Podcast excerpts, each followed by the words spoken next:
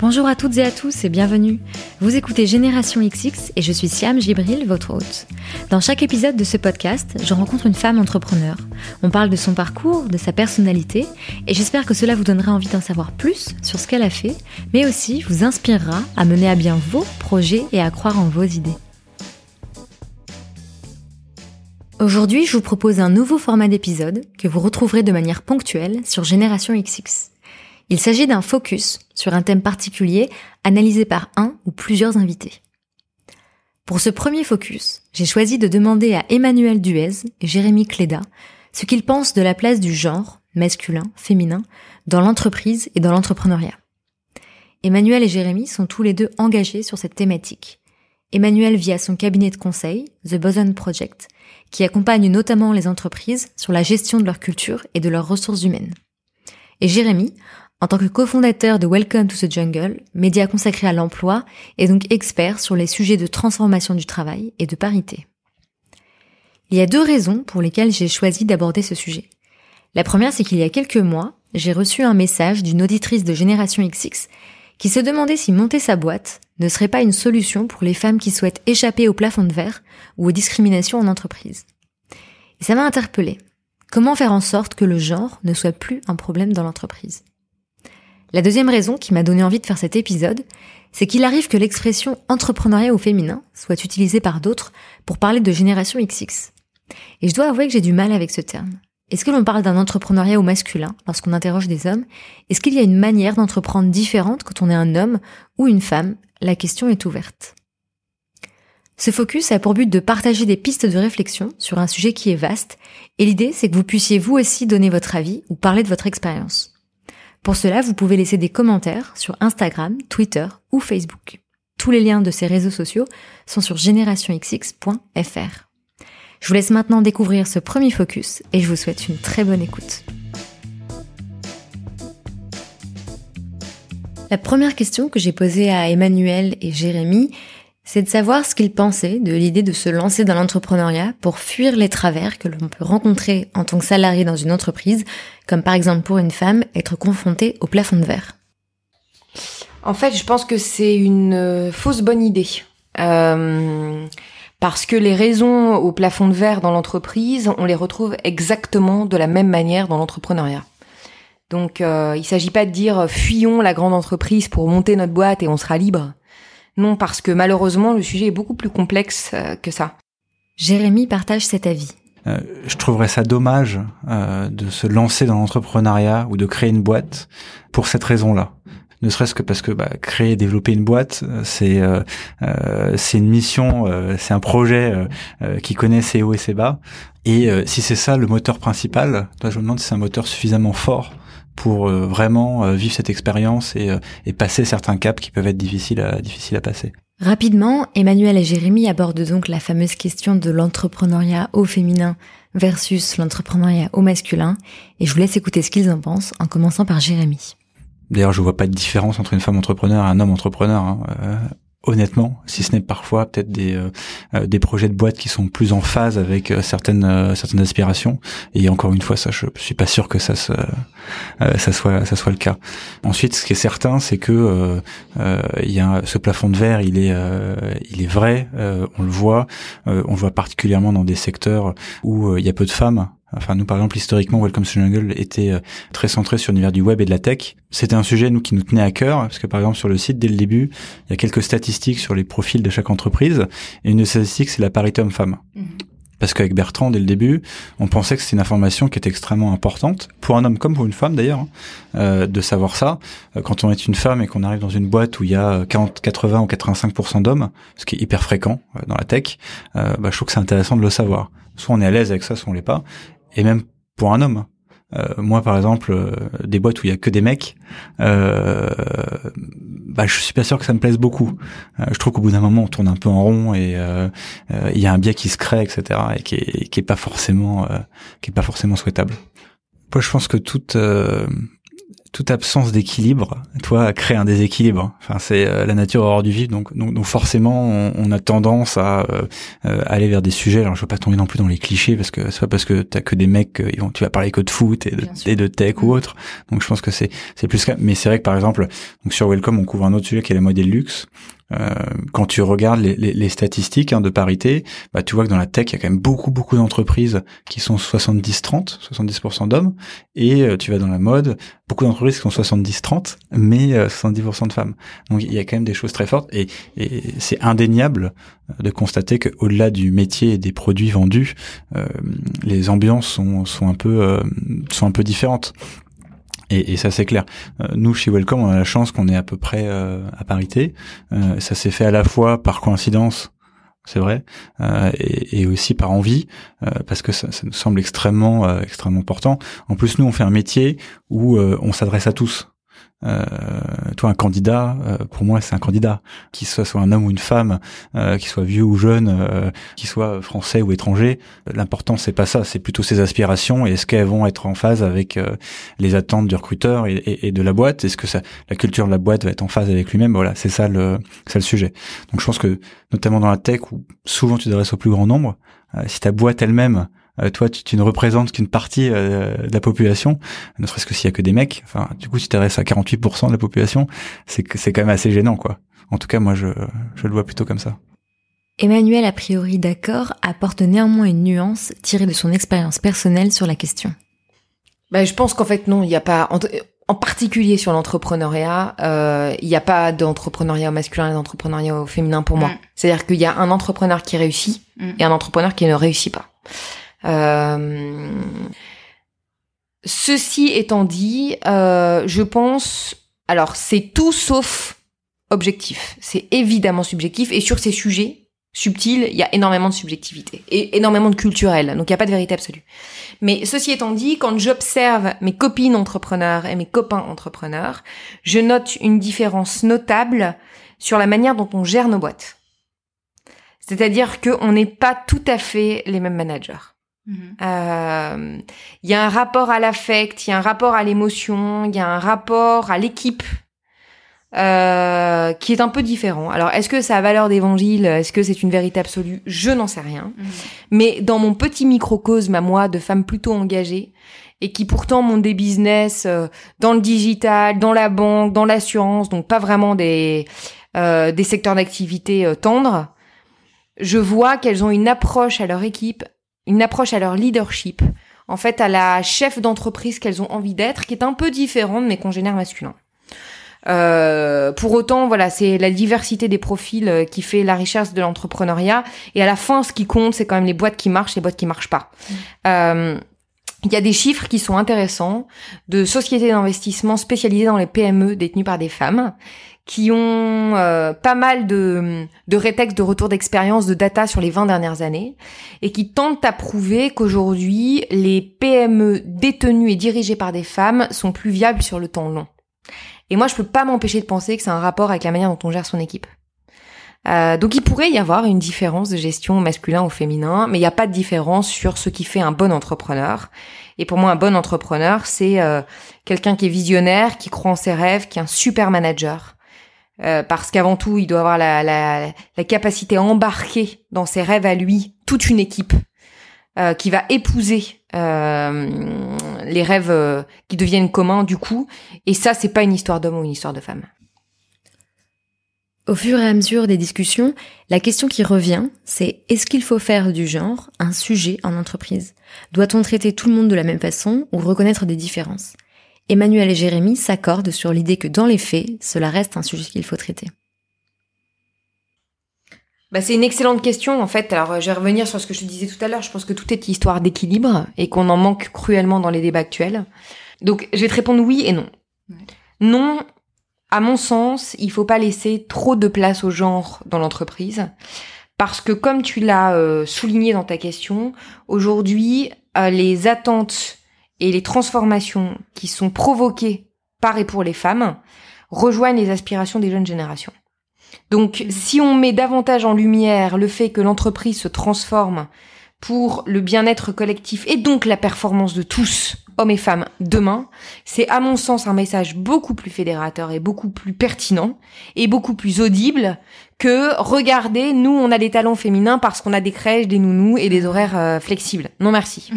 Évidemment. Euh, Est-ce que euh, pour autant il faut effacer le genre de l'entreprise? Non. Non parce que viens juste d'avoir une petite fille euh, qui a pas deux mois encore et on a beau se dire tout ce qu'on veut aujourd'hui, la maternité c'est quand même un sacré élément de différenciation dans l'entreprise entre les hommes et les femmes.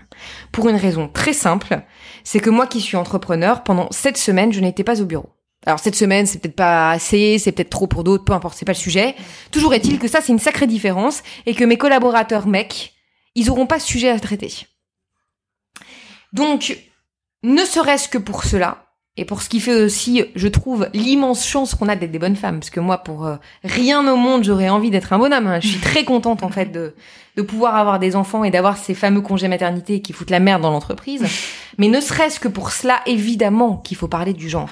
Parce qu'il est là le vrai sujet dont découlent euh, la plupart des, euh, euh, des divergences de carrière à compétences égales, etc. dans l'entreprise, ce fameux plafond de verre, les problématiques d'équilibre de vie, etc. Euh, il faut en parler. Il y a des mesures qui sont parfois très simples, alors qui peuvent paraître très injustes, mais il y a des entreprises qui considèrent que le congé maternité doit être transparent.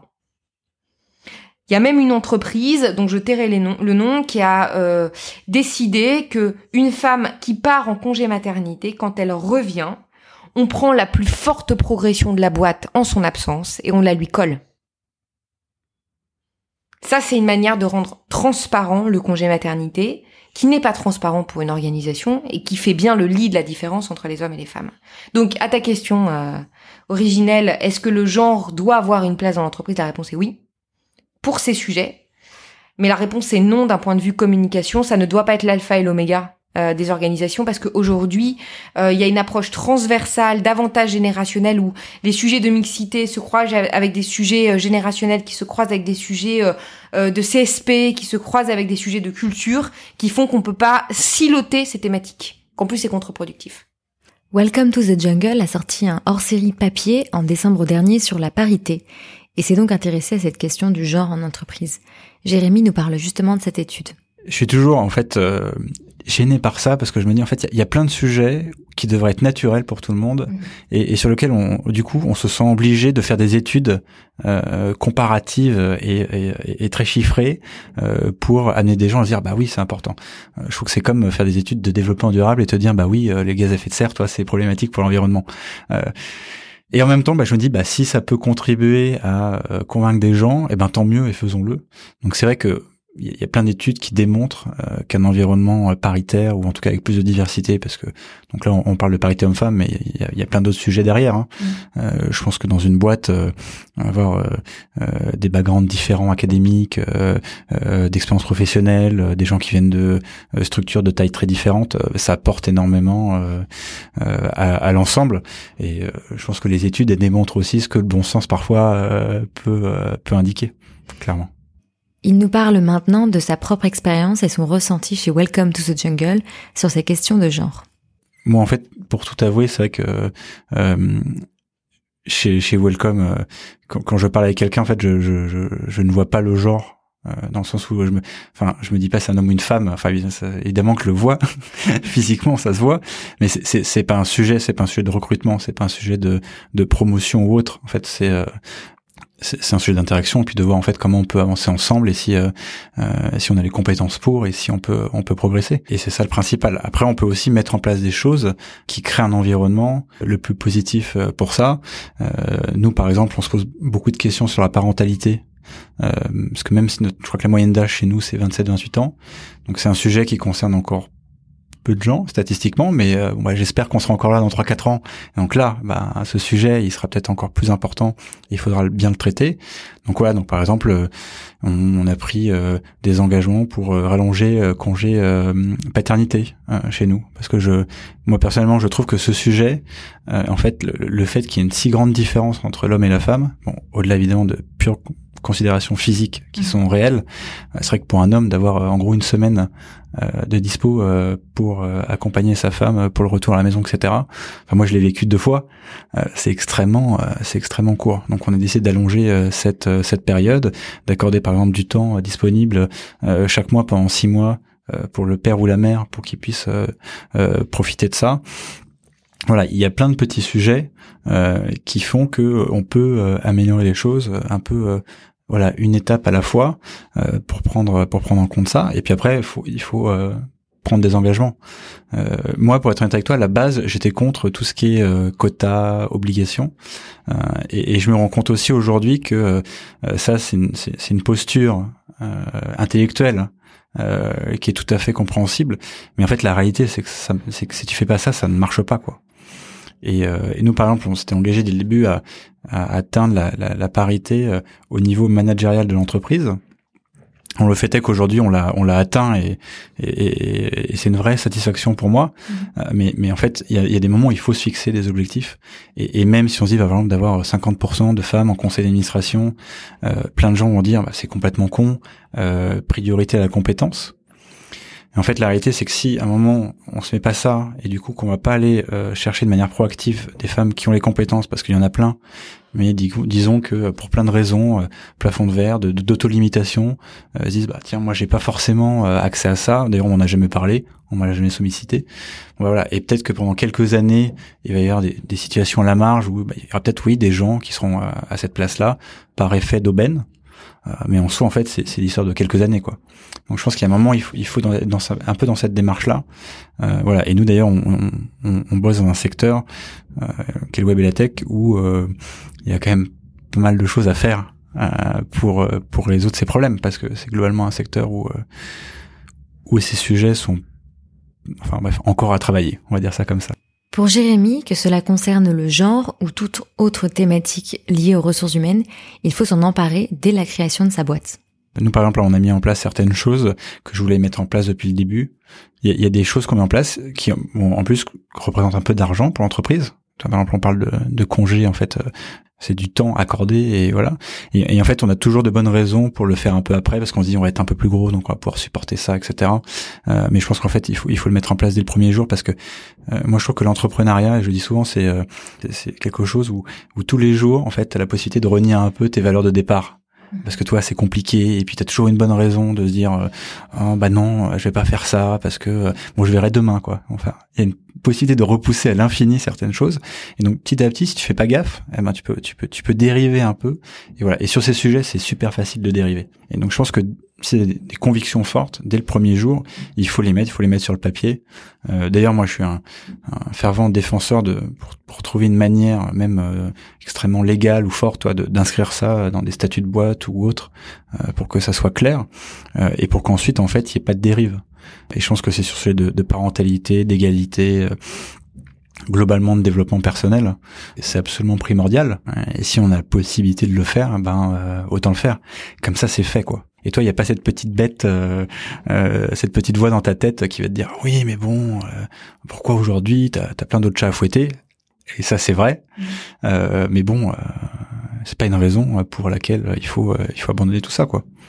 Emmanuel insiste également sur la responsabilité des entrepreneurs et des leaders dans la construction d'un nouveau modèle d'entreprise plus égalitaire. Moi, j'appelle de mes voeux, en fait, à vraiment une prise de conscience de la nouvelle génération d'entrepreneurs sur euh, l'importance de l'image qu'ils projettent aujourd'hui, leur exemplarité intrinsèque en tant que, en tant qu'entrepreneur, en tant que chef d'entreprise, en tant que leader, en tant que manager. Parce que euh, en ces temps où l'entrepreneuriat est à la mode, à le vent en poupe et a beaucoup de, une caisse de résonance médiatique assez forte, euh, je pense que c'est justement le bon momentum pour faire bouger les lignes. Alors comment est-ce qu'on fait pour les engager? Je sais pas. Euh, moi, je ne note pas que parce qu'on est 30 ans aujourd'hui, qu'on monte une boîte, on est un patron plus moderne euh, qu'un patron de 60 ans. Malheureusement, l'aspect générationnel ne suffit pas. Non, je suis euh, je pense que ce qui va faire bouger les lignes, c'est moins la nouvelle génération d'entrepreneurs que la nouvelle génération de collaborateurs. Euh, dans la grosse boîte comme dans la start-up qui déchire, en fait, ce qui fait bouger les managers, ce qui fait bouger les patrons, euh, c'est, euh, ce sont les attentes des collaborateurs. Et comment est-ce qu'on fait euh, aujourd'hui et demain pour attirer, retenir et engager les meilleurs? Et à partir du moment où les collaborateurs à venir ont des attentes, des exigences d'un point de vue éthique, d'un point de vue transparence de l'information, d'un point de vue sens, d'un point de vue reconnaissance immatérielle qui sont très fortes, très marquées et qui sont plus importantes que euh, des attentes traditionnelles de reconnaissance matérielle, d'évolution statutaire, etc. Ça fait forcément bouger les organisations, ça fait forcément bouger les leaders. Donc je pense que dans la start-up euh, en France comme à l'étranger, il va se passer la même chose que ce qui est en train de se passer dans la grande entreprise. C'est que dans une logique d'attraction et de rétention des meilleurs talents, qu'ils soient diplômés ou pas, euh, on va être obligé de se poser la question du rôle et de la figure euh, du ou des leaders et qu'on va devoir mettre en avant des leaders qui sont plus exemplaires, plus embarquants, plus engageants. Et que c'est ça qui va faire bouger en fait le patronat à la française, dans la petite boîte comme dans la grosse boîte. Aujourd'hui, on ose parler de leadership maternant dans l'entreprise. Mhm. Ce qui veut pas dire qu'il nous faut des mères à la tête des boîtes, mais ce qui veut dire qu'on accepte d'avoir des patrons qui vont euh, euh, montrer leurs émotions, euh, accepter de parler de choses très chaudes avec leurs collaborateurs, accepter d'être dans une posture de coach du capital humain, accepter de montrer leur fragilité accepter de gouverner à plusieurs. Ça, ce sont des révolutions en matière de leadership qui vont nécessairement faire évoluer le sujet des femmes. Parce que, qu'on soit d'accord ou pas, moi je ne peux pas m'empêcher de penser que ce néo-leader qui est en train d'émerger doucement, il ressemble quand même beaucoup plus à un idéal que nous, les femmes, nous portons euh, pour le chef de demain euh, qu'un idéal traditionnel. Donc j'observe en effet que dans l'entreprise, les lignes sont en train de bouger dans le bon sens. Pour terminer, j'ai demandé à Jérémy et Emmanuel de partager quelques ressources ou noms d'entreprises dont on peut s'inspirer pour continuer la réflexion amorcée dans cet épisode.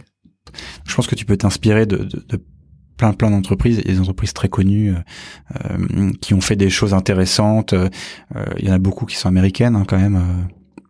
On a tous lu quelque chose sur les, euh, les Patagonia, les, euh, les, les Apos euh, ou, autres entreprises qui ont, innové assez fortement euh, sur tous les sujets sociaux.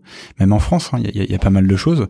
Donc ça, je pense que ça peut être une super base d'inspiration et après voir comment ça, ça peut s'appliquer pour toi, pour ta taille de boîte, avec tes propres moyens parce que par exemple, on n'a pas tous, on n'a pas tous les moyens d'ouvrir une, toi, une, une gigantesque crèche d'entreprise comme Patagonia au milieu des bureaux. Mm. Euh, c'est déjà il faut des bureaux et euh, bah, on n'a pas tous des très grands bureaux. Euh, et donc ça, ça peut être un, un, super bon, euh, un super bon début. Euh, pour commencer, il y a des boîtes en fait qui, qui, qui ont vraiment des engagements intéressants là-dessus, et, et je pense aussi c'est pas que des startups. Il y a aussi des grands groupes, euh, je pense, qui ont euh, beaucoup progressé euh, sur ça et qui mettent en place des choses qui ont beaucoup, qui ont beaucoup de valeur. Bah, je vais un peu prêcher pour ma paroisse. Nous, on est un organisme de recherche, donc on publie. donc il y a, y a énormément de travaux en plus qui sont disponibles gratuitement sur Internet. qui parlent de tous ces sujets, de mhm. quel manager demain, quel leader demain, les nouvelles générations, la mixité, qu'est-ce que ça apporte et comment ça fait bouger les lignes dans l'entreprise. Euh, comme auteur, moi j'ai une une femme qui m'a beaucoup inspirée, qui est Françoise Héritier, euh, qui nous a quittés euh, il y a quelques mois, euh, et qui avait un regard euh, anthropologique et très mesuré sur ces thématiques. et puis pour tes auditeurs, en fait, on fait également un colloque à l'école de guerre qui s'appelle la Croisée des mondes, mhm. où on va croiser les regards civils et militaires sur l'évolution du leadership. Et ça, je pense que c'est super intéressant et on va mettre sur scène des femmes extraordinaires, des reporters de guerre, des exploratrices. Et on va bien se rendre compte, je pense, à la fin de la journée, c'est le 28 juin, que euh, finalement, euh, le genre est relégué au second plan quand on parle de leadership ou quand on parle d'héroïsme. Toutes les références évoquées à l'instant seront répertoriées dans notre prochaine newsletter, à laquelle vous pouvez vous abonner sur notre site internet générationxx.fr et vous retrouvez aussi les infos dans la rubrique podcast. J'espère que cette réflexion autour des questions de genre et de modèle d'entreprise vous ont nourri, vous ont apporté des pistes de réponse, quelle que soit votre situation par rapport à la structure dans laquelle vous évoluez. Comme je vous le disais en intro, le sujet est large, mais l'idée c'est vraiment d'amorcer une discussion et en partant du genre, d'aller vers des questions d'humain, de sens, qui, comme le disaient mes invités, sont des préoccupations des hommes et des femmes. J'ai hâte d'avoir vos réactions sur le sujet et de connaître vos points de vue. Donc rendez-vous sur Instagram, at GénérationXX, sur Twitter, at GénérationXXP ou par mail. Merci beaucoup pour votre écoute et à très vite.